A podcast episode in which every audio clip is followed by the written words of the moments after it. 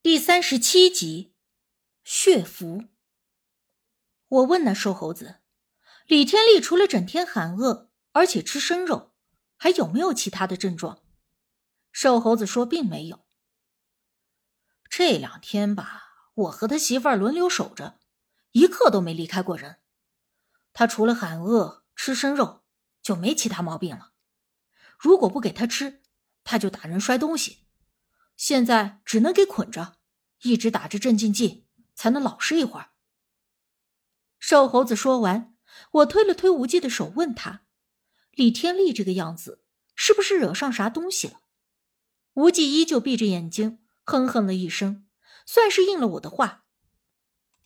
临近傍晚，我们到了市里的第三医院。小学的时候，同学之间埋汰人的话，总是会说：“，你是从三院跑出来的。”所以呢，我从小就觉得这第三医院是近乎神秘的存在。长这么大还是第一次来这里，既好奇又有点紧张。进了医院以后，我才发现这神经病院也没有电视里的那么恐怖，看起来跟普通的医院类似。只不过有一些走廊上安装了防护门，可能是担心有病人会逃跑。医院里外都有医生、病人来回的走动，一切都很正常。我暗笑自己，之前真的是电视剧看多了，想的太多。不过重症的病人。还是会单独的关在特定的区域内。我们走到住院楼最里面的走廊，一个个小房间房门紧闭，里面都是单独的床位，大多数都住了病人，有的穿着防护服在屋子里低着头走来走去，有的一动不动的站在门口看着我们走过。我看了几个，便不再与那些人对视，因为那些病人当中。有的人会给我非常不舒服的异样感觉。我拉着无忌的衣服，低声问他：“那些人是不是真的精神病啊？”无忌看也没看，只是语气淡淡的说：“有些事，不是我们能够左右的。”他虽然没有明说，但是我也清楚了他的话外之意。这里面的人，有的是真的精神疾病，但还有一些。并不是真正的疾病，而是其他的问题。但是如今这个社会，绝大多数的人都会认为鬼神不过是迷信，是无稽之谈，自然也就不会相信这些，所以只能够将自己的这些亲人送来这里进行强制治疗。但是否有效果，那就不得而知了。我和无忌说话间，来到了李天利的病房外。透过探视窗，我们看到了一个身材高大的男人，手脚都被绑在病床上，表情痛苦的身体不停扭动，似乎想要极力的挣脱束缚。一旁的凳子上坐着一个面容憔悴的女人，拿着纸巾在抹眼泪。瘦猴子敲了一下门，我们三个人一同走了进去。哎，嫂子，这就是我跟你说的，我师傅，还有。哎，这是亲姑。一进门，瘦猴子就给那女人介绍我们。李天利的媳妇立刻起身走了过来，看到我与无忌时，愣了一下，眼中带着疑惑，看了看瘦猴子，又看向无忌，笑容僵硬的说：“哎，您二位就是大仙儿？”我听这俩字。差点忍不住笑出来。无忌一贯高冷的说了一句“你好”，就已经算是给了面子了。而后便直接过去看病床上的李天利。我跟着无忌向前走，就听到身后李天利的媳妇低声的问瘦猴子：“说我和无忌看着年纪这么小，是不是真的能治病啊？”瘦猴子说了句：“让他放心就行。”我也不怪李天利的媳妇怀疑。毕竟，我和无忌这张脸就摆在这儿。老话说的“嘴上没毛，办事不牢”，说的吧，估计也就是我和无忌这样的。我来到了无忌的身边，离着病床几步远的距离去看李天利。他躺在床上扭来扭去的，嘴里叨咕着“饿呀，饿呀”。他的声音虽然不大，但是在这安静的病房里，听着格外的瘆人，就跟那饿死鬼讨债似的。而且这李天利也不知道多久没洗澡了，一靠近他，我就闻到了一股明显的骚臭味，感觉像是尿屎拉在了被子里一样，闻得我一阵反胃，屏着鼻息不敢开口。师傅啊，你瞅我这哥们啥毛病啊？他到底是不是惹了啥东西？瘦猴子凑过来问无忌，无忌只摇了摇头。但是没说话。我在旁边一直忍着那股骚臭味，到后来实在是恶心的受不了了，忍不住一声干呕，赶紧跑到洗手间一顿狂吐。无忌很着急，在外面敲门问我有没有事。我吐过之后缓了缓，便开门出去，见三个人都站在门口看着我，不免尴尬的扯了一下嘴角，说道。刚才有点晕车，所以胃里不大舒服，不好意思啊。瘦猴子扶了扶胸口，嗨，吓我一跳，我还以为亲姑你咋的了。你要是真的闹出点啥毛病来，我师傅还不得跟我急眼儿？我抬头去看无忌，他正一脸紧张的看着我。或许是这病房空气太闷。我陪你出去透透气。无忌也不管其他两个人在，拉着我就出了病房。刚才怎么了？一出门，无忌就一脸严肃的问我：“没事儿，就是……”我犹豫着拉着他又走得远了一些。无忌不明所以的看着我，我见瘦猴子和李天利的媳妇都没有跟出来，这才说道。其实没事儿，就是李天利估计好几天没洗澡了，所以闻着就有点恶心。你闻着恶心？无忌的眉头一挑，好像对这个答案有些意外。我见他这表情，愣了一下，狐疑着问道：“不会，你没有闻到吧？”没有啊。无忌摇头，这让我也觉得意外了。虽然之前我也闻到过别人闻不到的气味，不是臭得熏人，就是焚香之气。但是李天利身上的那股味儿，明明就跟长久没有洗刷过的公共厕所一样，臊臭的很。所以我下意识的认为是他的身体不便，所以就没能好好清洁的原因。且先不说其他的。只凭只有我能闻到这股味儿，就可以确定，这李天利应该是真的得了什么邪病。无忌问我是否还察觉得出其他的异样，我摇了摇头，便说：“这倒是没有。刚才那股味儿实在是太恶心了，我都没敢靠前。我之前还以为是李天利没有洗澡的原因，怕他媳妇看出我嫌弃，会不高兴。”但是让我意外的是，无忌也没有看出什么异样。这么久的相处，我虽然依旧不清楚无忌的底细，但是他那番能耐，我是从来不怀疑的。一般有什么东西，他不用上手，一看就能说出个一二来。可是这次竟然没有看出毛病，还真是奇了怪了。我们在外头透了一会儿气，决定再回去好好的看看。那李天利的身上究竟有什么东西？去病房的路上，我跟护士要了两个口罩戴上了。进了病房，无忌让瘦猴子按着李天利，以防他乱动，而我咬了咬牙，上前就想要摸一下李天利的额头。无忌说：“若是李天利的身上有东西，那头顶上的金光就会灭，而我用我特殊的体质去感知，应该就会有所察觉。”我走进了李天利，原本一直扭动的他，忽然就目不转睛的盯着我。随着我近前而缓缓移动的目光，那感觉让我十分的不舒服。而且瘦猴子那体格，按住李天利恐怕是不大可能。我仔细的看了看，扣在他手脚上的带子都没有松动，这才大着胆子走了过去。而无忌就站在我的身边，和我一起。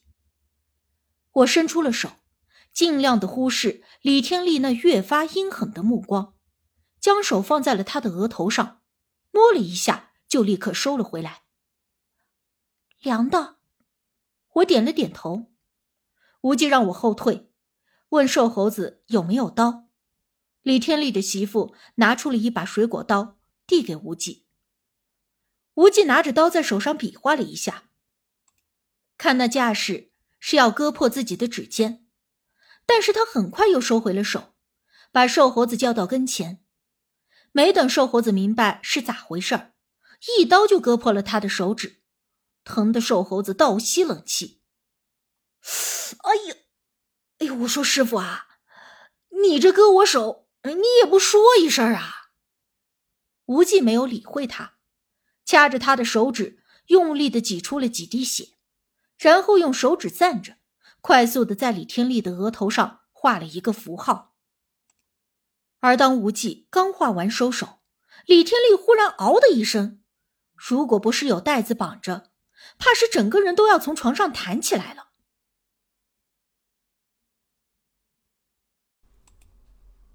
第三十七集，血符。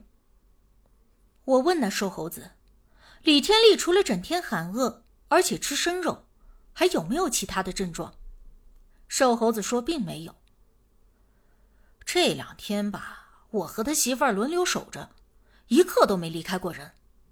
他除了喊饿、吃生肉，就没其他毛病了。如果不给他吃，他就打人、摔东西。现在只能给捆着，一直打着镇静剂，才能老实一会儿。”瘦猴子说完，我推了推无忌的手，问他：“李天利这个样子，是不是惹上啥东西了？”无忌依旧闭着眼睛，哼哼了一声，算是应了我的话。临近傍晚，我们到了市里的第三医院。小学的时候，同学之间埋汰人的话，总是会说：“啊，你是从三院跑出来的。”所以呢，我从小就觉得。这第三医院是近乎神秘的存在，长这么大还是第一次来这里，既好奇又有点紧张。进了医院以后，我才发现这神经病院也没有电视里的那么恐怖，看起来跟普通的医院类似，只不过有一些走廊上安装了防护门，可能是担心有病人会逃跑。医院里外都有医生、病人来回的走动。一切都很正常，我暗笑自己，之前真的是电视剧看多了，想的太多。不过重症的病人还是会单独的关在特定的区域内。我们走到住院楼最里面的走廊，一个个小房间，房门紧闭，里面都是单独的床位，大多数都住了病人，有的穿着防护服在屋子里低着头走来走去。有的一动不动的站在门口看着我们走过。我看了几个，便不再与那些人对视，因为那些病人当中，有的人会给我非常不舒服的异样感觉。我拉着无忌的衣服，低声问他：“那些人是不是真的精神病啊？”无忌看也没看，只是语气淡淡的说：“有些事，不是我们能够左右的。”他虽然没有明说，但是我也清楚了他的话外之意。这里面的人有的是真的精神疾病，但还有一些并不是真正的疾病，而是其他的问题。但是如今这个社会，绝大多数的人都会认为鬼神不过是迷信，是无稽之谈，自然也就不会相信这些，所以只能够将自己的这些亲人送来这里进行强制治疗。但是否有效果，那就不得而知了。我和无忌说话间，来到了李天利的病房外。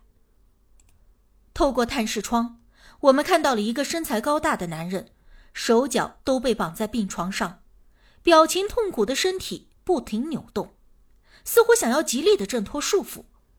一旁的凳子上坐着一个面容憔悴的女人，拿着纸巾在抹眼泪。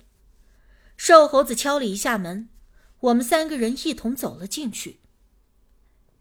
嫂子，这就是我跟你说的，我师傅，还有，哎，这是亲姑。一进门，瘦猴子就给那女人介绍我们。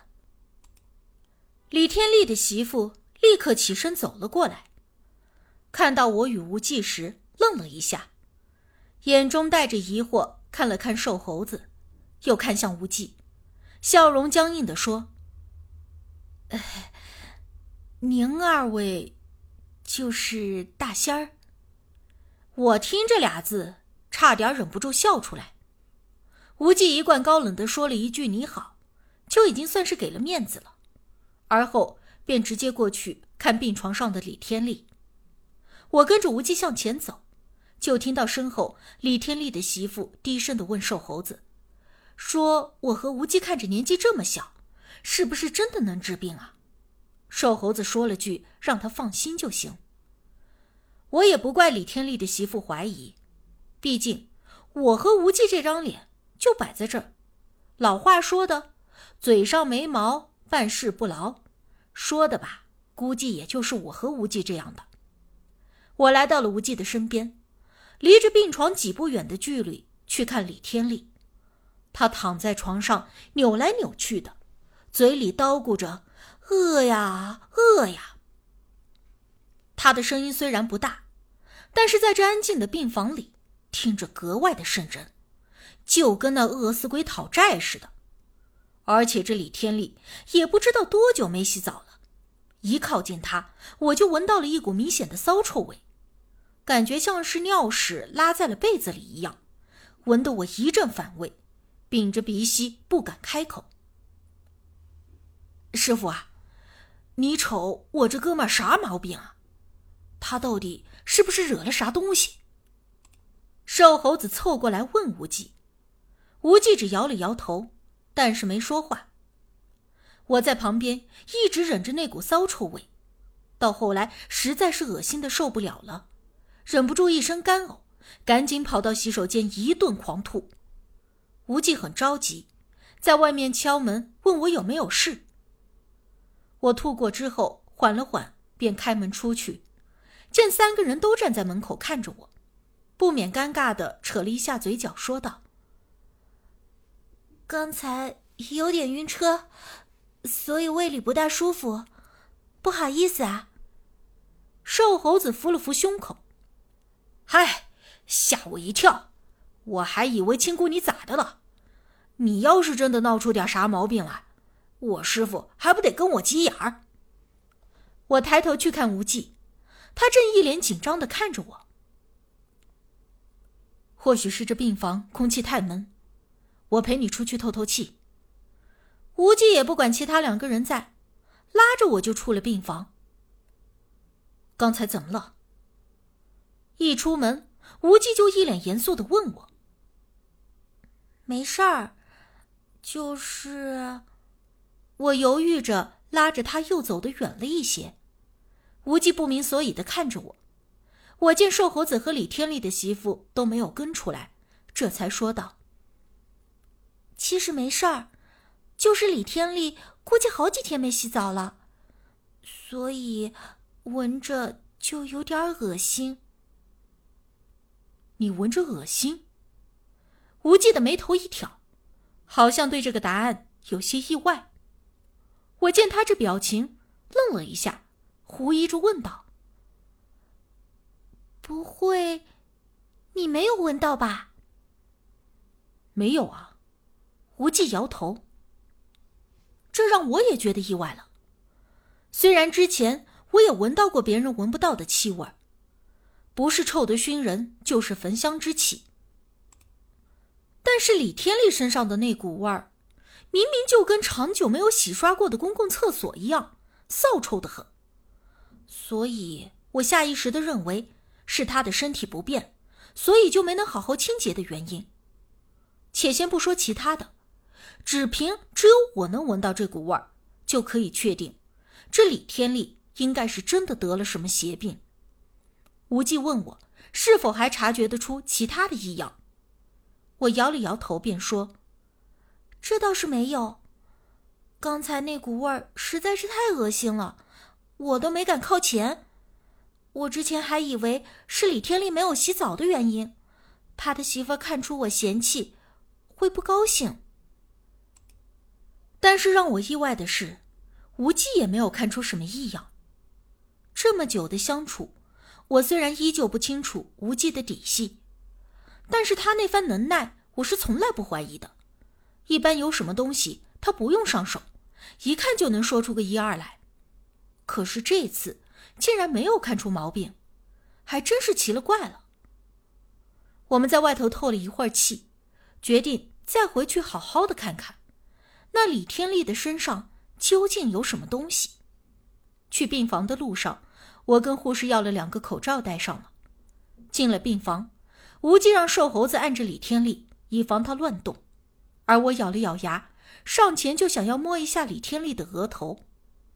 无忌说：“若是李天利的身上有东西，那头顶上的金光就会灭，而我用我特殊的体质去感知，应该就会有所察觉。”我走进了李天利，原本一直扭动的他，忽然就目不转睛的盯着我。随着我近前而缓缓移动的目光，那感觉让我十分的不舒服。而且瘦猴子那体格，按住李天利恐怕是不大可能。我仔细的看了看，扣在他手脚上的带子都没有松动，这才大着胆子走了过去。而无忌就站在我的身边，和我一起。我伸出了手，尽量的忽视李天利那越发阴狠的目光。将手放在了他的额头上，摸了一下，就立刻收了回来。凉的，我点了点头。无忌让我后退，问瘦猴子有没有刀。李天利的媳妇拿出了一把水果刀，递给无忌。无忌拿着刀在手上比划了一下，看那架势是要割破自己的指尖，但是他很快又收回了手，把瘦猴子叫到跟前。没等瘦猴子明白是咋回事儿，一刀就割破了他的手指，疼得瘦猴子倒吸冷气。哎呀，哎呦！我说师傅啊，你这割我手，你也不说一声啊！